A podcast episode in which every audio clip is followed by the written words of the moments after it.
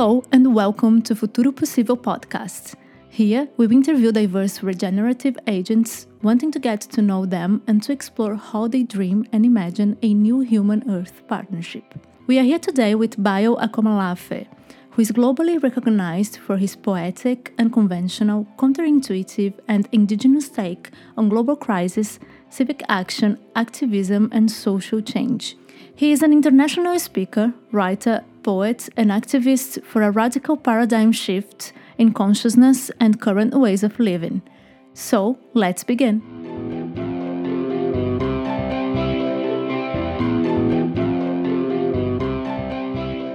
So, I would like to start by thanking you for taking the time to be with me, with us today. I celebrate your presence here and I acknowledge the importance of your post activism magic because I think you are a wizard for me. I would like to start uh, asking you to introduce yourself. How do you introduce yourself these days? Um, my name is Bayo Akomolafe, and I'm an oil tycoon. Sorry. One of my friends just refers to me as an oil tycoon from his trickster, you know, energy. I live in India with my dear wife and my children and my family. I write sometimes. I speak many times. I cook dosa a good number of times. Um, and I'm striving every day to be a better father to my children. Beautiful. My first question for you I would like to start asking you where we are today in the collapse map, where we are as human beings, I don't know, or as travelers in this planet, where we are. Where we are in the collapse map. Did I hear that correctly? Yeah. Collapse. we're we're in the get back to normal. We're in the get back to normal phase, right? It's interesting, right? We all we're part of, I don't like to speak in absolutes or in totality. So I'll say most of us, um, the majority of us living on this planet, witnessed the pandemic and were driven indoors. The pandemic has irretrievably changed the world. How we think about work, how we think about education, how we think and prioritize what is valuable in the economy, um, but it, I, think at that time I wrote and I spoke generously about the pandemic being this tragedy, but simultaneously an opportunity for us to rethink the ways we navigate the complexities of social fields, um, our world, and our institutions, right? And I explain it this way for using a very simple psychological phenomenon that if and my wife sometimes does it to me that I could be in this my little office space, and she comes into the office and she's like, "This place stinks," and I'm like, "I can't smell anything, right? There's nothing." And it maybe maybe there's a cup of tea that I've left on my table for for three days and I haven't gotten up to change it or something else. Um, she, she just notices that something stinks. And when I step out and step into the room again, I notice for the first time that, yes, indeed, I've been in this stinky place, but I've been so immersed in my work that I didn't notice it. Psychologists call it sensitization, desensitization, right? If you're in a, an environment for a long time, you tend to lose the sharpness of your sense of your senses. And then you need something like a rupture, like an interruption to break you out of the trance of your sensorial commitments and fidelity. So, in a sense, the pandemic disrupted the ways we embarked. We performed the world, the ways that we have understood ourselves in the planet. And that's a gift. And I know many people might frown to hear that a pandemic, which is tragic, which took away millions of lives, is simultaneously a gift. How dare you?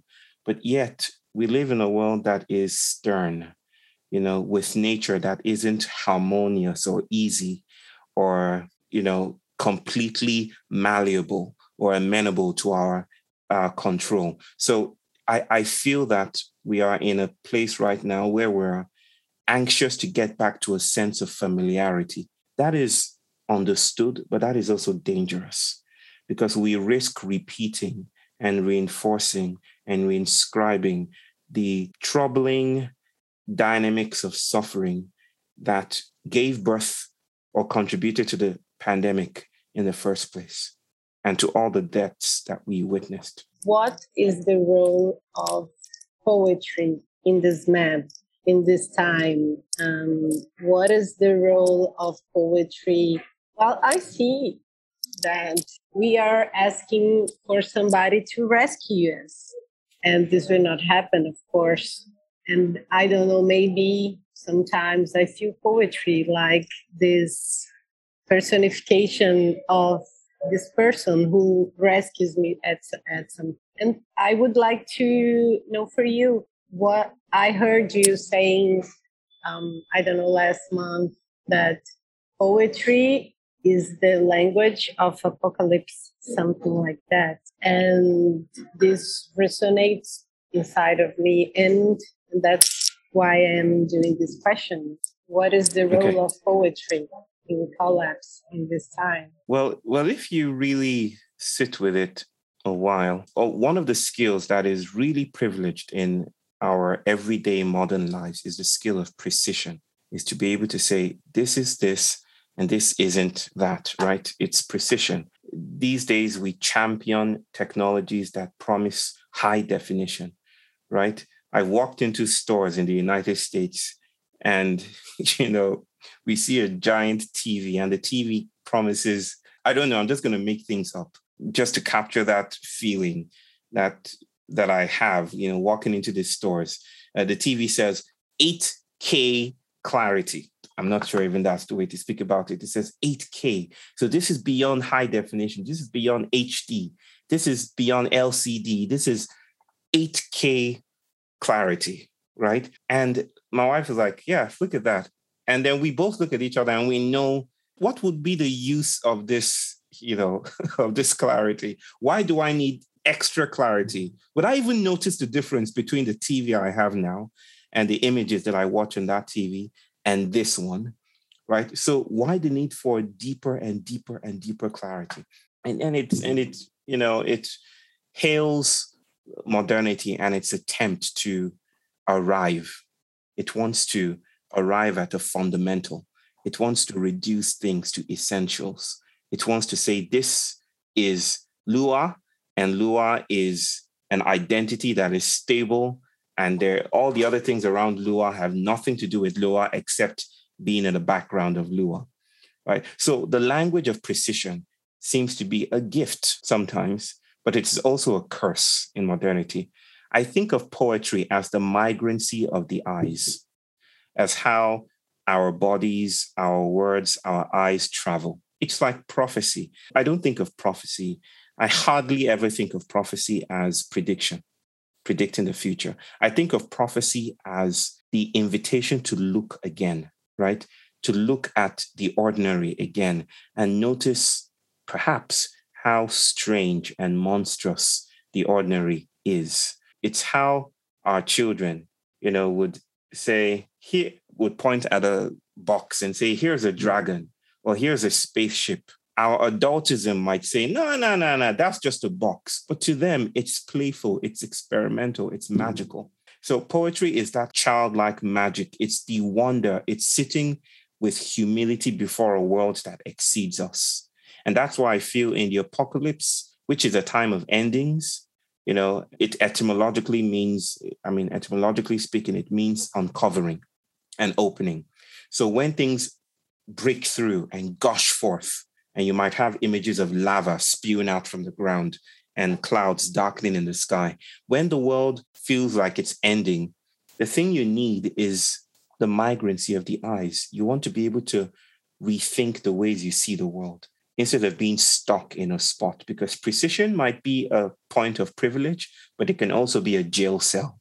It can also be a, a point of incarceration. So I think poetry invites us to move in alien and strange ways. And that might just be, you know, in a sense, the salvation that we think we seek. I don't know if I can do this thing this thing that is passing through my head in English, but I'll try this image that you brought of the store in HK. And I don't know what comes to me is maybe this idea of HK for me sounds like uh, recognizing of our blindness, maybe something that it's recognizing that our body wants to see something, uh, but we can't. I don't know, maybe this desire of modernity to know everything, to discover everything, and and sounds very interesting. And at the same time, I wrote a question that has to do with this and was what do you think is the role of not knowing and the limits of the language? Because every time I hear you speaking, I feel myself touching the limits of what I know, who I am, what this Good. world is. And I'm Good. always touching these limits. And I feel this sense of humility to acceptance of I will not know everything and mystery is very important and magic is very important and and it's very important like the air that I breathe.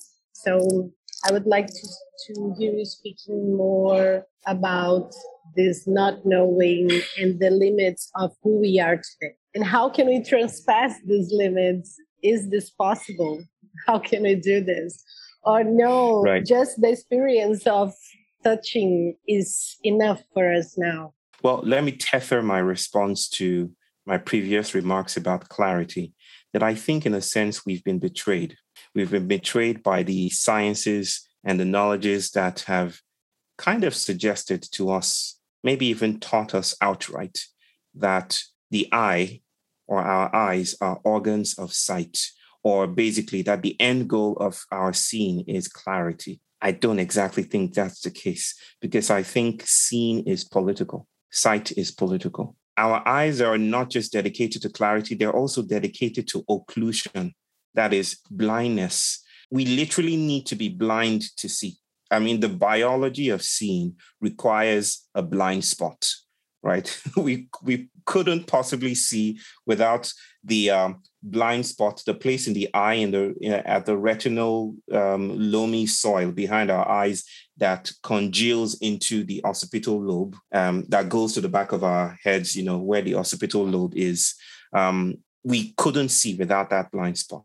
So that the eye is not just committed to clarity, more and more clarity. It also needs darkness in order to see. It literally needs, in a sense, the darkness of our heads to compose images. In that same sense, when I say that seeing is political, I mean to suggest that um, knowing requires non knowing. When we think about knowing, we usually think of knowing as a thing that human beings do, right? It's from our heads. When we think of cognition, we think a bit about it as the software of the hardware of our brains. But I think of knowing or making knowledge as a worlding process that is, we are within ecologies that produce knowledges. How we navigate the world, how our bacteria navigate our guts, how we eat, how we are eaten, how we drink, how the uh, architecture is formed in the cities. All of this forms and permits certain knowledges to be made. And it's a worlding process. But at the same time, to world the world, I hope you understand what I mean by worlding the world. To make the world, to compose the world in a particular way, is to exclude other ways of making the world.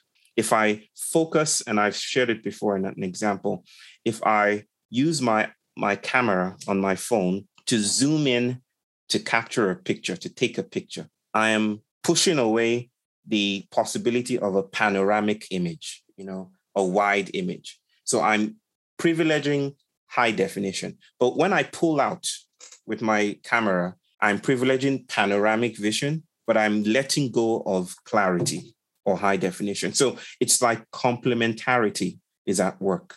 You choose one or you go for one, you lose sight of the other. So, in, in, this sense, I hope I'm not becoming too technical and too complicated here. I guess what I'm trying to articulate here, without embellishing it too much, is that knowing is tethered to non knowing. and we don't know what we don't know.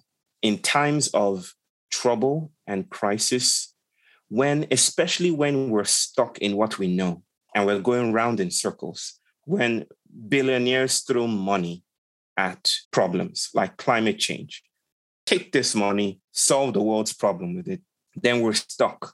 So, in a sense, knowing can become a form of incarceration. By incarceration, I mean imprisonment or stuckness.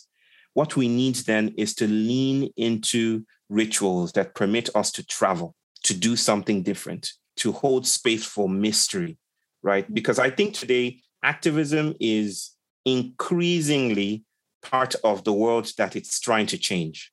It's increasingly a department in capital driven modernity. And what we're trying, what we want to see is novelty, experimentation, transformation. Why aren't we seeing this? Because I think we're stuck. So we need rituals that allow us to, to do something different, to hold space for mystery. But we're too committed to solutions to make that happen. Yeah, I was while we were talking, I was thinking about uh, this a little bit. Going back to your example at the start, where you said yeah. that we get used to our environments, that even when you have like a rupture, it's really hard to not to go back. Uh, why was now yeah. we are somehow like mystery, and then this space that we should be exploring more, and then trying to be more um, vulnerable to be in that. How do you think that we can like help each other to explore more these spaces and then be more in this mystery or I don't know if there is an answer for that question, but I was thinking about this while we are while you were talking. Like there's something that we can do to help each other to explore more this mystery. I think so. It's the reason why I'm doing the work I'm doing right now.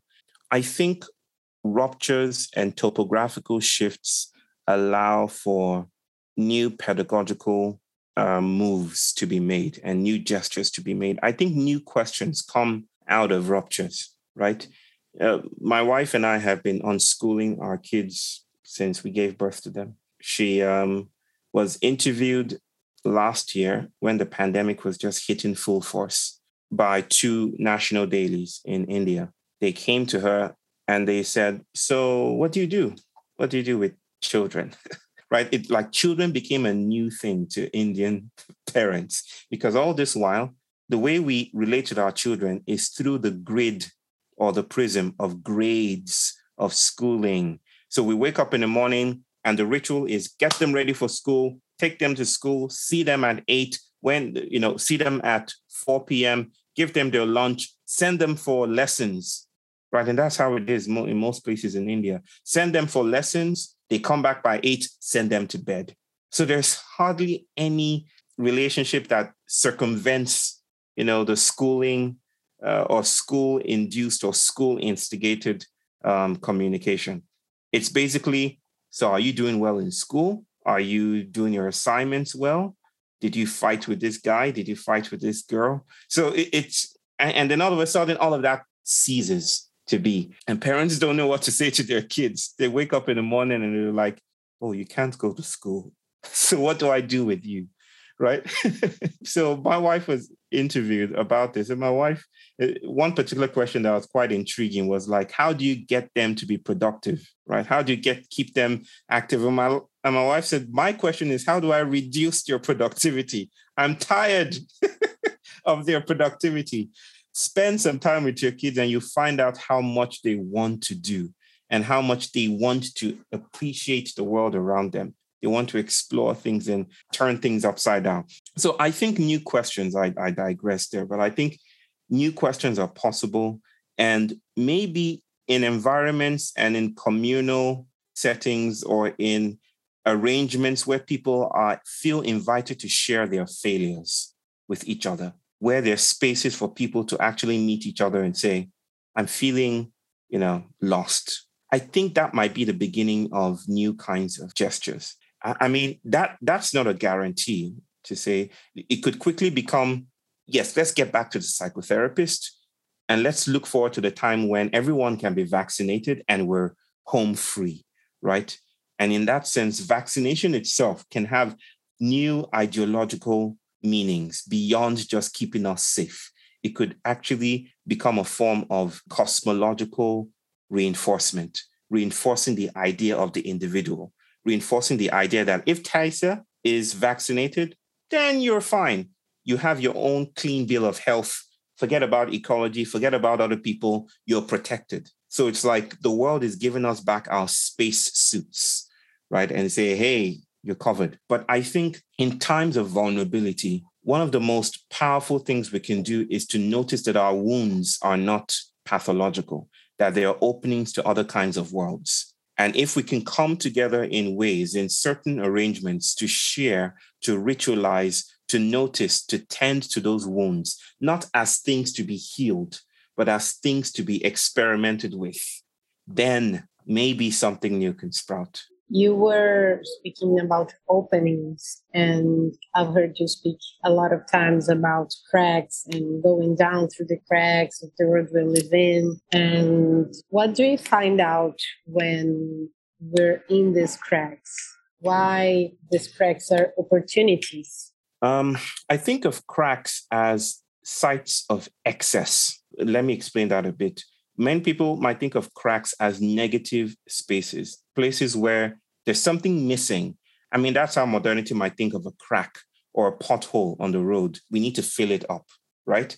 Sometimes we think of ourselves as cracks, right? In the sense of, um, yeah, I need, in order to be successful, I need another degree. So I'm inadequate, right? So I'm, I'm going to go for an MSc and a PhD.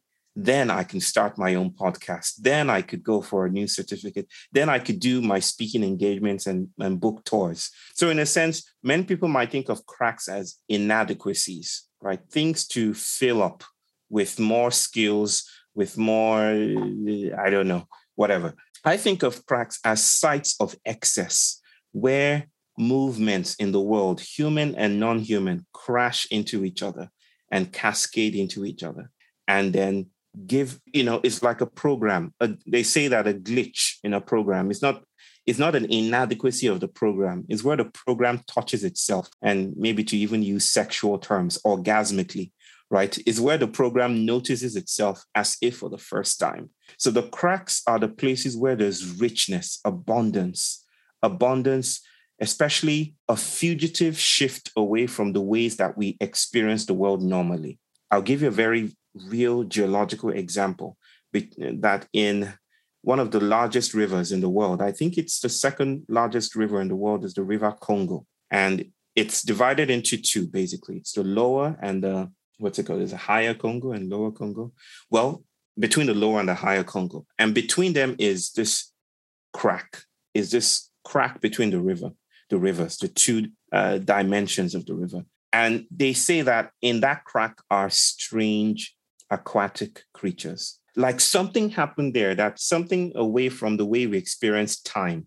It's like that place stood still. Oh, I don't know. We, we, it, it's just like that crack became this site of abundance, excessive abundance, so that people, I think they're called ichthyologists, people who study fish, are constantly examining and interrogating and researching that place and finding new creatures crazy new things that couldn't that doesn't exist on the surfaces right? I think of cracks as that like this place of excess. And i think what you do with excess is to experiment with it. Is to experiment with new sites of gesture. Is to treat failure as a map as a cartography as the potential to dance to navigate the world in different ways to lose our way. My people say, and I like to articulate it this way that if you need to find your way, you need to become lost. Lostness is something modernity does not like to permit us the freedom to enjoy. It gives us Google Maps, it gives us signs everywhere. This is where you should be heading. And then it shames you for getting lost, right? How you lost your way. Get back on track, stupid, right?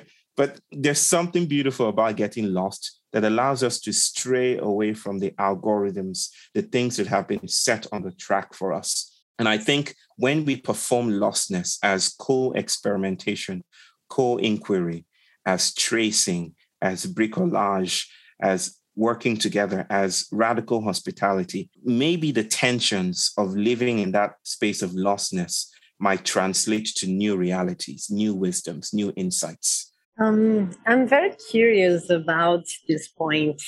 of being lost. How by you, you, you, you, you as a person, not as a speaker, a writer, all these people that we are at the same time. And how do you feel lostness in your body?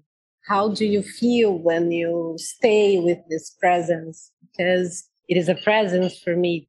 How do you deal? How do you accept? How you allow this lostness to cross you? And I'm interested in the in the the feeling. How do you feel in your body? It's not just words, right? That's my question. Scared, many times scared, many times um, defiant. I should say before I say anything further that I think of lostness as not an individual thing. It's almost pre individual. It's like the wind blowing. And I understand that it crosses us, but it never crosses us in the same way or at the same time. And every time it crosses us, it changes us. I think one of my, one of, um, you know, our, you know, referenceable moves of getting lost was leaving the university and deciding to treat our children as philosophers in their own right. Hold the question you've just asked, Lua, is, is that I'm living in it every day. I've never seen my child or my, my children go to school. This was my experience growing up. The skills I have, you know, as a parent are still genetically, I might say, conceptually tied to my own experience as a child being parented by my parents, going to school, keeping them in a disciplinary path, correcting them when they go wrong, trying to train them in the right way. Those were the things that my culture gave me. I don't know how to meet my daughter sometimes. She's eight years old and and she does things that I know my own mother would flip. Like she would somersault and scream like, no, that's not the right way to train children. right? But there you go. When I meet my, my, my daughter, the things she does and says, and the places she has access to. When adults were in a room uh, growing up, children were supposed to be out of the room. You're not there when all those things are happening. My daughter navigates adultism like this. She's like a fugitive. She comes in and out. She breaks into, into a conversation sometimes, you know, and says, I don't think that that's right. I, I think that, you know, and I'm like, it's like the tension of what I've received, the tension of what I want to play with. So it's a constant reminder of failure. But failure isn't bad, you see. Failure, I think, is, is not even personal. Failure is not individual. Failure is how the world generates possibilities. So just sitting with the tension, the tension that exceeds my intention, is something I hope and pray is worthwhile. Love the your answer. Thank you. thank you for being here today with me, with this person that you not know, but uh, no, I know you well. no, I'm just getting to know my sister Taisa, but I know Lua, and I'm looking forward to seeing you again. Yeah, I'm looking for see you again here in Brazil, and to have a chance to to have this chance to talk to you again personally. So thank yes. you, thank you, thank you for your time because I know you speak in a lot of places in the world. So thank you. Thank you very much.